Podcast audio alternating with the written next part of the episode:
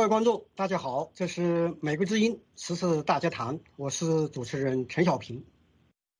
美国价值和美国的开放，一直是美国引以为傲的两大软实力。但是呢，北京呢利用中国留学生对中国在美国的留学生呢搞意识形态监控，干预美国的学术自由和言论自由。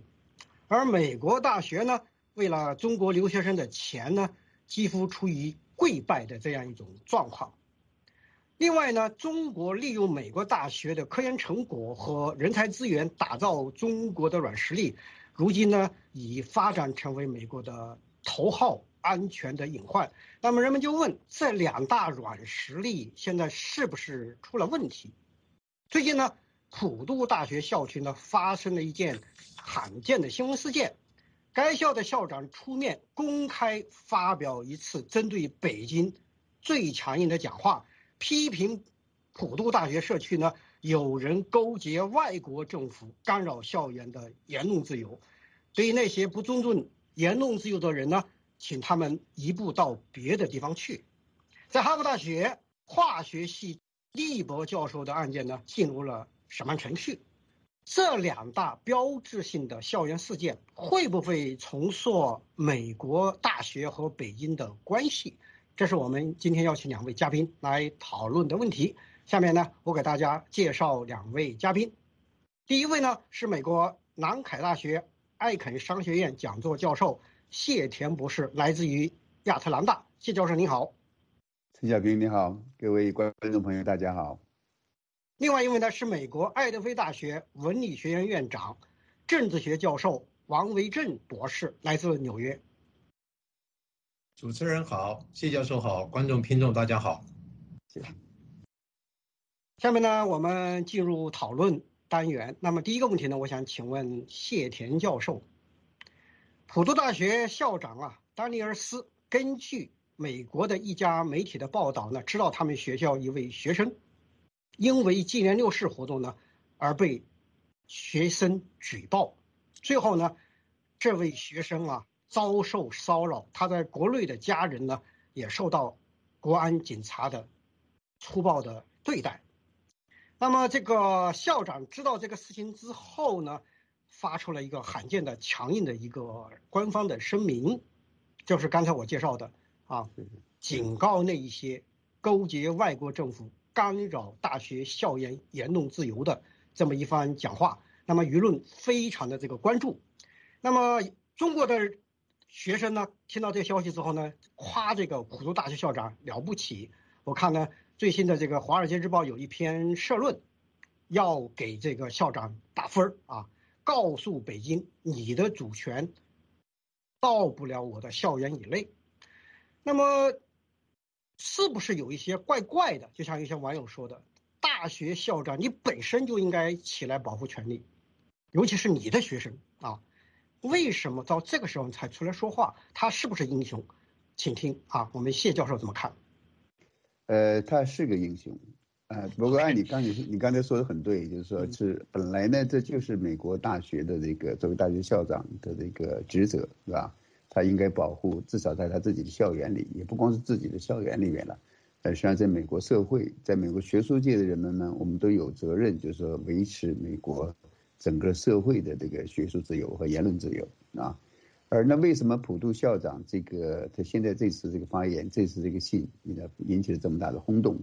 我觉得有是有几个原因的。首先呢，我向他这个 Mitch Mitch Daniels 校长呢致敬啊。因为我原来也在普渡过读过读书过几年，然后算是我们的校友，算是校友了，知道这个校长这样做呢，确实非常的非常的优秀。因为我们知道，实际上这个美国的大学呢，呃，对于中国政府，呃呃来来自中国政府的压力，中共政权的压力呢，经常很多实际上是呃有一点怎么说呢，就是 hush hush，就有点，呃，不是那么敢于就说挺身站出来，呃，为这些。呃，捍卫美国的学术自由啊，或者是民主自由，呃，来来发生的啊。我们也知道，中国留学生成为这个美国大学的很多大学的一些主要的一个一个学生的来源和经济的来源啊。当然，也有很多学校它并不是这个，呃，并不不会屈从于这些经济上的压力啊，这点是很好。但是呢，因为它涉及到这些呃学生的讲的发言呢也好，或者是各种就是来自政府的声音也好，或者来自中共这个控制的留学呃留学生啊学生会他们的声音呢，有的时候你很难界定这些声音它是拥护共产党的声音呢，是维护中共的声音呢，还是自由的言论。所以一般的校长呢，一般他不是太愿意呢，也不太敢于。就去是轻易的发表言论，因为可能会有这种打压那个言论自由的那个嫌疑啊。实际上，这个中国留学生就是说，在美国受到这个联联谊会的控制，受到中领馆的控制，在言论上呢受到打压，这个已经不是一年两年的事情了。我觉得在过去三四十年都是这样，只不过这次呢，这个消息这件事情啊，被美国那个普渡这个周围附近一个媒体，被西方媒体给披露出来。然后呢，这个校长当然也非常，他可以选择什么都不做，对吧？但是他站出来就是说，呃，指责就是强烈的，就是说，强烈的就是说，呃，批评中共这个对学美国学术自由的干涉，警告这些为侵犯别人学术自由的那个，呃，言论自由的一些中共的留学生。那这个做法呢，确实是比较罕见，也非常好。我想这个实际上是。你可以说，终于，呃，美国人民也好，美国学术界也好，大家就是终于感到有这么一个人敢站出来对中共说不啊，对中共呢说这个就是言辞的拒绝啊。这个呢，实际上也跟这个美国社会最近几年来对孔子学院的一个一个的那个排斥和关闭，呃，这个趋势呢也是一致的。好，这个我们的谢田教授啊，还是来自于普渡大学啊，正好我们的观众听有熟悉感啊。我认识学这个谢教授，但我不知道他来自于普渡啊，等于是他出于一个校友的这个立场来讨论这个问题啊。他认为这个校长这么做啊是英雄啊。那么我下面我想问啊，这个我们的王院长和王教授啊。二零一七年的时候呢，这个加州圣迭戈大学的这个中国留学生在他们的网站上啊声称啊，就达赖喇嘛是去演讲的这个事件呢，他们联系了这个中国的领事馆，等待进一步的指示。当时美国媒体特别的轰动啊。那么一八年的时候呢，威尔逊中心呢发表了迄今为止啊最为全面的一份中共渗渗透美国高校的一个研究报告呢。就像刚才我们谢教授指出的啊，这个干预不一两年，有几十年的时间了啊。那么这个报告就指出了中共的驻美国的大使馆和北京派到美国各个大学里头的这个留学生呢，形成了一个意识形态监控的一个监视、互动和快速反应的这么一个啊，这么一个网络化的一个管理方式啊。那么呢，到这个二零二一年的时候呢。加州大学戴维斯分校呢挑衅原感集会的中国留学生啊，那么这些事情发生之后呢，我们从来没有看见美国大学就这些事情发表类似于普渡大学这么一个严厉的这么一个讲话。那么这一次呢，普渡大学的校长出来讲话，大家把他比作为这个彭帅事件中涌现出来的那个国际女子网球会那样一个勇敢的这样一种形象。那么，我们的王教授，您同不同意？嗯，呃，首先，我觉得这两件事情，就是普渡大学校长的这个声明，还有您刚刚提到这个 WTA 的这个不同的做法，为什么会给人家一股清流的感觉？就是因为太少。所以说，本来的话就是应该是是应该是常态。比如说，刚才谢教授提到过说。美国大学校长的话，本身就是应该要捍卫这个言论自由、学术自由、言论自由。然后对于就所谓的学术自由、言论自由的话，也包括说，你虽然对某一种意见不同意，你可以发表你的意见，但是你不能用骚扰的方法，不能用破坏人家的方法去啊剥夺人家这样发发发表发表的权利。所以你去跟踪人家，或去骚扰人家，甚至于跟你的领馆去领取命令来执行的话。就让你这变成了是外国政府的一个啊工具，讲难听一点的话，可能还是呃执行了这种间谍的的任务。这当然跟美国的大学的这个言论开放跟这个学术自由有有所影响。那我觉得这个二零一七年您刚提到那个 U C San Diego 的事情，我那时候记得非常清楚。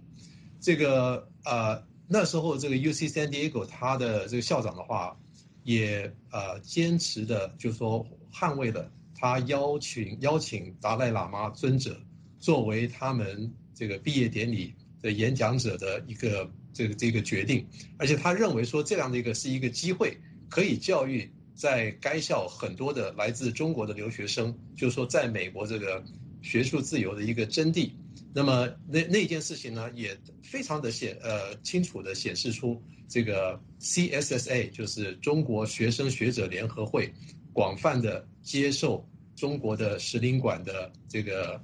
呃命令或者说指示，所以我我我要我要回头看一下，就是说呃现在在美国留学的很多这些大大学生的话，多半都是在一九八九年以后才出生的，所以你要从他们的年龄来看。然后他们所经历的都是中国的经济发展，国力越来越强，民族主义旺盛，然后接受了所谓的爱国教育。这个爱国教育的话，啊呃，很很不幸的就是说被中共这个打造成，就是说基本上来话是维护中国政府，甚至于中国共产党的立场。所以在他们看起来是很爱国的事情，但是呃，却在美国这样的一个开放社会呢，就显得说是他们。利用美国社会开放的性质来进行所谓的锐实力啊啊，把别人的这个言论给打倒，或者是做一些很不民主的事情。那么这个对从呃美国的学校一开始的时候，希望说这些学生到美国的校园里面来，能够接受美国的价值和呃这个民主的这个慢慢的感化，就现在看起来不是这些学生的话，他们把中国那套带来美国。那相对来讲的话，对美国的本身的言论自由会有腐蚀的效果。这也是为什么普渡大学校长这次出来挺身而讲的话，我觉得是一股清流。为什么大家觉得说这是很了不起的事情？其实本来就应该这样。王教授，你也是文理学院的院长啊，这个位置应该是很重要的。那么，我想问问这些情况啊，你有没有感觉到，如果你遇到的话啊，您会怎么办啊？这是我根据这个一八年啊卫讯中心的。这份关于北京对美国高校渗透的一个报告啊，提炼出来的一些精辟的一些内容啊。他说，在过去的二十年里，中国驻美外交官通过下述方式侵犯美国大学教职工、学生、管理人员和工作人员的学术自由，向大学抱怨受邀嘉宾和举办的各种活动，啊，向工作涉及中国当局认为敏感的内容的教师呢施加压力和提供诱惑。对不听话又与中国合作关系的美国大学呢进行报复，出于情报目的呢探查美国大学教职员工的信息，以及以威胁的口吻跟这些美国的教师啊谈话啊，这是讲的外交官出场啊扮演这种角色。另外呢，讲到一些中国大学的学生扮演的什么角色呢？啊。从大学空间移出敏感内容的研究宣传和装饰材料啊，这是这些学生向学校提出要求，要求教师改变他们的语言和教学材料。这些内容呢，并非基于证据，而是因为这些内容实在在政治上太敏感啊。主要和质问大学校区对中国进行批判性讨论的人员，以及迫使大学取消涉及敏感内容的学术活动啊。这些问题呢，你有没有遇到？遇到了你会怎么办？在目前的服务单位倒是没有遇到，但是在我啊以前服务过一个单位的话，我们曾经跟几个啊这个文化组织和非营利组织联合举办过一个这个刘霞的摄影展。刘霞大家都知道是这个刘晓波的，现在是遗孀了哈呃夫人。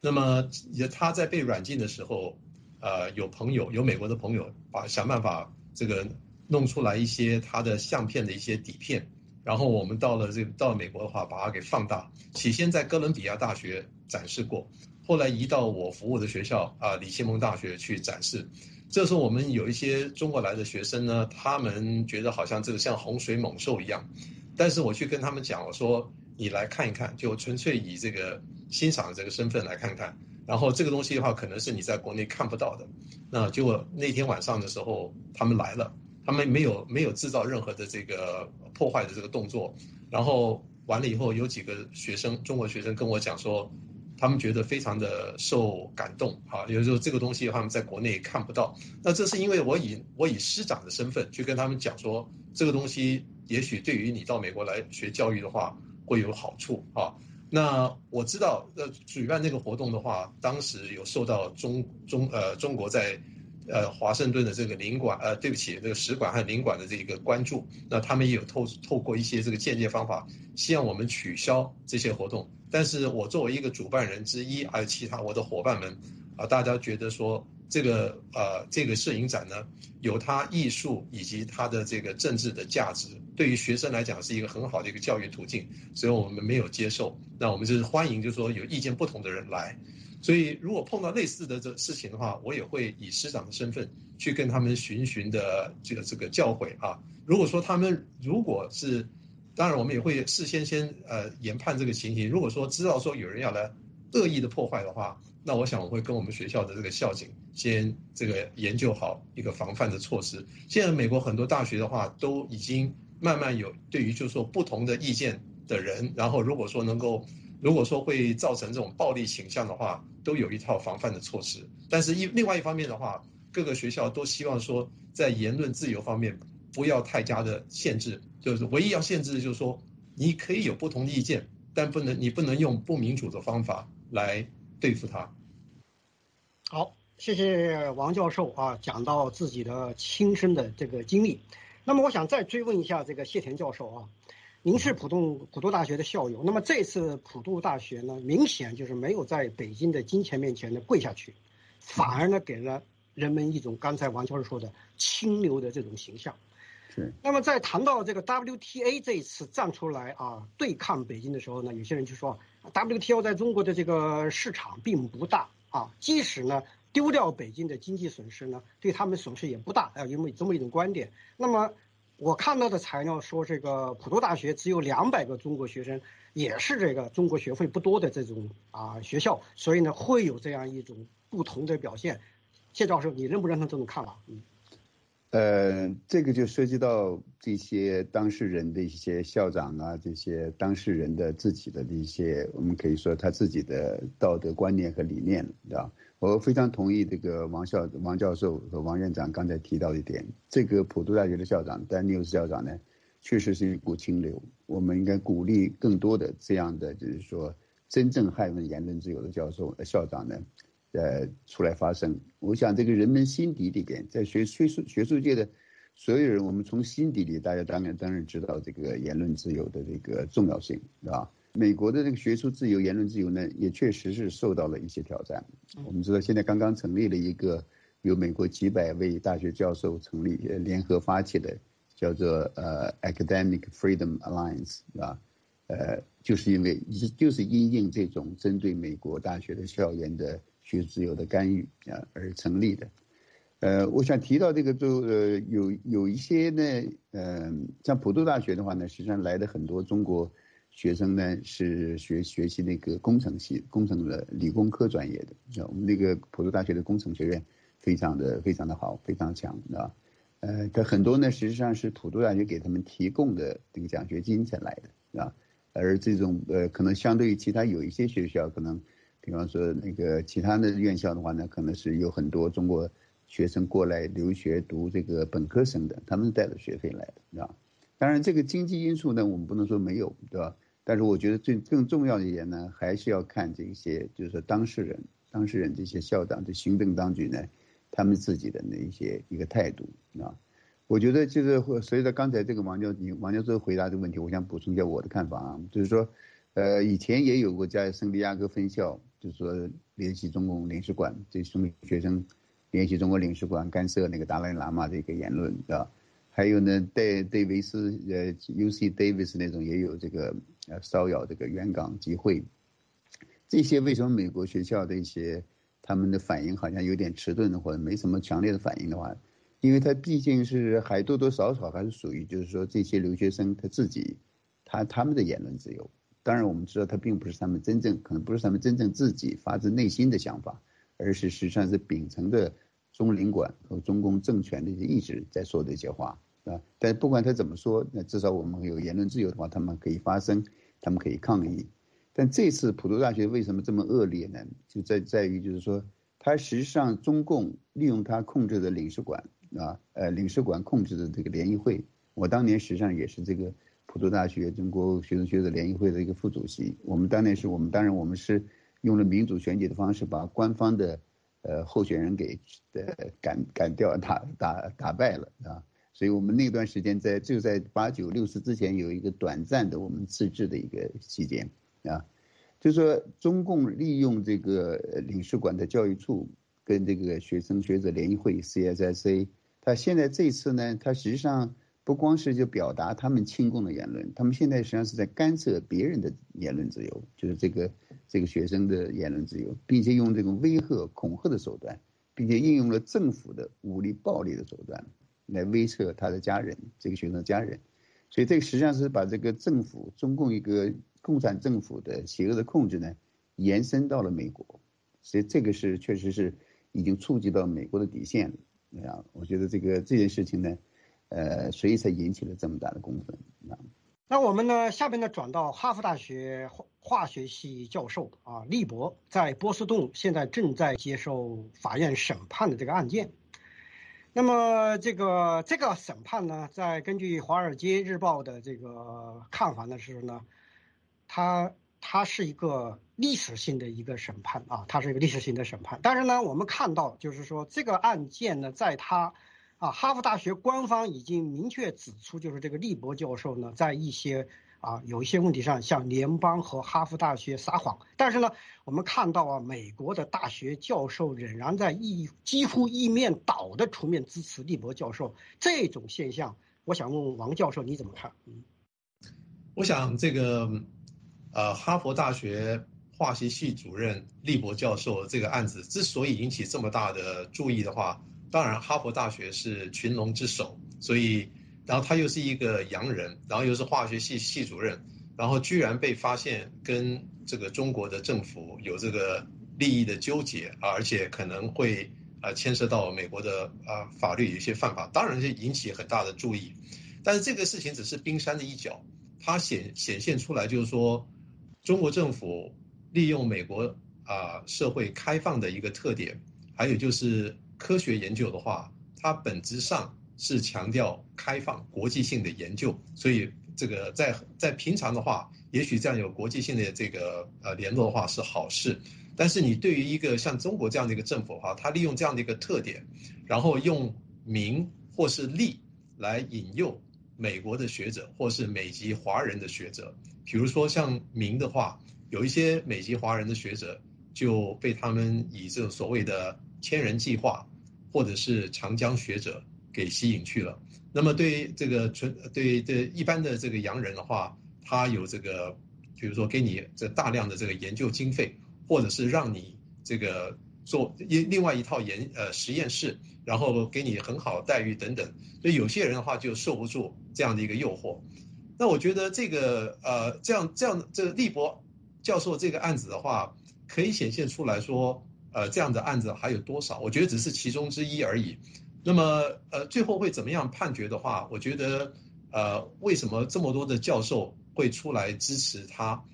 这有几个原因。第一个原因是，呃，基基于这个同僚之间的一种团结的一个意识，就是说是一种 solidarity。那教授之间的话，通常会会替教授讲话。那么他们也许不了解，就是说这个事情的内容。这事情最后内容的话，还是要看那个啊，在法庭上的事实而定。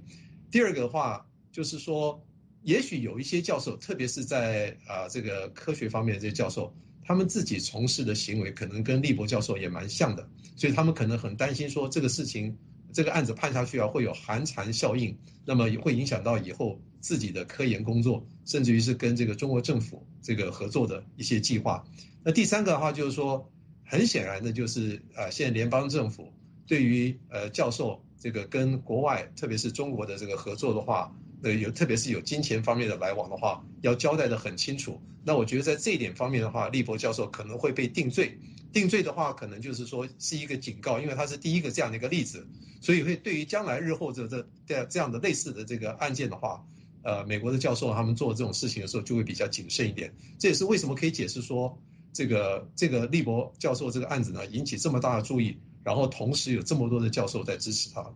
嗯。好，谢谢王教授对利博案件的这个三点的分析。那么下个问题呢，我想问啊谢田教授，乔治呢梅啊梅森大学呢最近发表了一份啊，我我估计是应该是前面我说的那个威尔逊中心的研究报告之后啊，北京对高校渗透的第二份最重要的报告啊。那么这里面就谈到了这个中国的这个经费啊，对美国的许多大学，尤其是对于五眼联盟的大学来说呢，是至关重要的啊。那么普渡大学这个事件呢，会不会在某个意义上重塑北京的金钱和美国大学的关系？另外一个呢，这个利伯教授这个审判呢，刚才我也谈到了，被啊《华尔街日报》认为很重要，怎么重要呢？他说这场审讯是对美中大学合作政策的一次检验。那么这两个里程碑的事件究竟有多大的影响力？我想听听谢田教授的意见。嗯，嗯，好的。首先呢，这个利伯教授这个案件，这个啊，呃，让很有很多大学教授呢，呃，一面倒的支持。这刚才王教授分析的很好，等几个原因，对吧？我想最开始的时候，你如果说大家有很多的人去支持的话呢，这也也可以理解，因为他这个，呃，他没有，他只是被起诉嘛，还没有这个法庭判决的结果，对吧？那与他说到那些人或者利伯他自己坚持的呢，他这就是正常的学术交流。你正常学术交流也可以拿到正常的报酬，对吧？尤其他如果也不涉及到什么国防机密啊这些，呃或者商业机密的话呢，你确实没有什么可以指责的。我们也人们也我们这个在学术界呢，人们倾向于就是说对政府的干预或政府那个司法这是司法的干预呢，呃有比较强烈的一种警觉，这也是可以可以理解的，但是现在看来呢，这个你们政府起诉他的呢？实际上是他这个暗自的带着钱，他自己承认他是带着现金进入美国啊，这个就直接违违反美国的基本的那个法律了。所以这时候呢，就你就是呃不容申辩的事情啊，不容申辩是如果他有在这中国确实是得到了一些正当的正当的收入、正常的报酬的话呢，他为什么他要用这个私私私藏现金的方式带入美国？这就很奇怪，啊。所以我们也知道，刚才王教授也提到这一点，就是说中共实际上是会用各种各样的方式，金钱、美女啊，各种各样的浮化的方式呢，来拉拢、收买或者是那个，呃，控制西方的一些学者、专家学者，尤其是他们认为非常重要的，要合乎他们的一些千人计划或者一些国家主要的开发项目那些相关的人啊，呃，所以这个因正是正是因为这个原因呢，我想这个啊。很多教授他确实是恐怕是干了很多事情，他确实是违法，也违反道德、违反良知的，也违反这个他自己的这个学术的一个什么学术的标准的。因为我们知道，你在美国，你可以做美国大学教授，你可以跟其他学校的教授去合作，但是呢，你必须这个正式诚实的披露。他如果不诚实披露，又违反美国法律，私自带着现金，肯定是就有问题的。那那个是不是认为这个最后你的问题就是说，是不是对？呃，美国大学和北京的关系方向有变呢？这可能确实有变。我觉得原因之一就是中共呢，现在也咄咄逼人，步步紧逼，包括中共指使这个学生会对侵犯美国的自由，这并且美中共在偷取、窃取美国技术方面也是无一不遗余力。那现在看来呢，美国从政府到学术的民间呢，现在应该是忍无可忍，实在没办法这个继续接受了。所以这个。风向肯定是有变，并且下一步呢，我们会看到可能会看到更多的这样事情被披露出来。好，这个感谢两位教授今天参与《美国之音十四大家谈》的节目。两位教授就啊美国大学校园最近两件标志性的事件的看法呢，都代表他们个人的观点，不代表《美国之音》。这是《美国之音十四大家谈》主持人陈小平，欢迎大家。收看我们的节目，我们下次节目再见。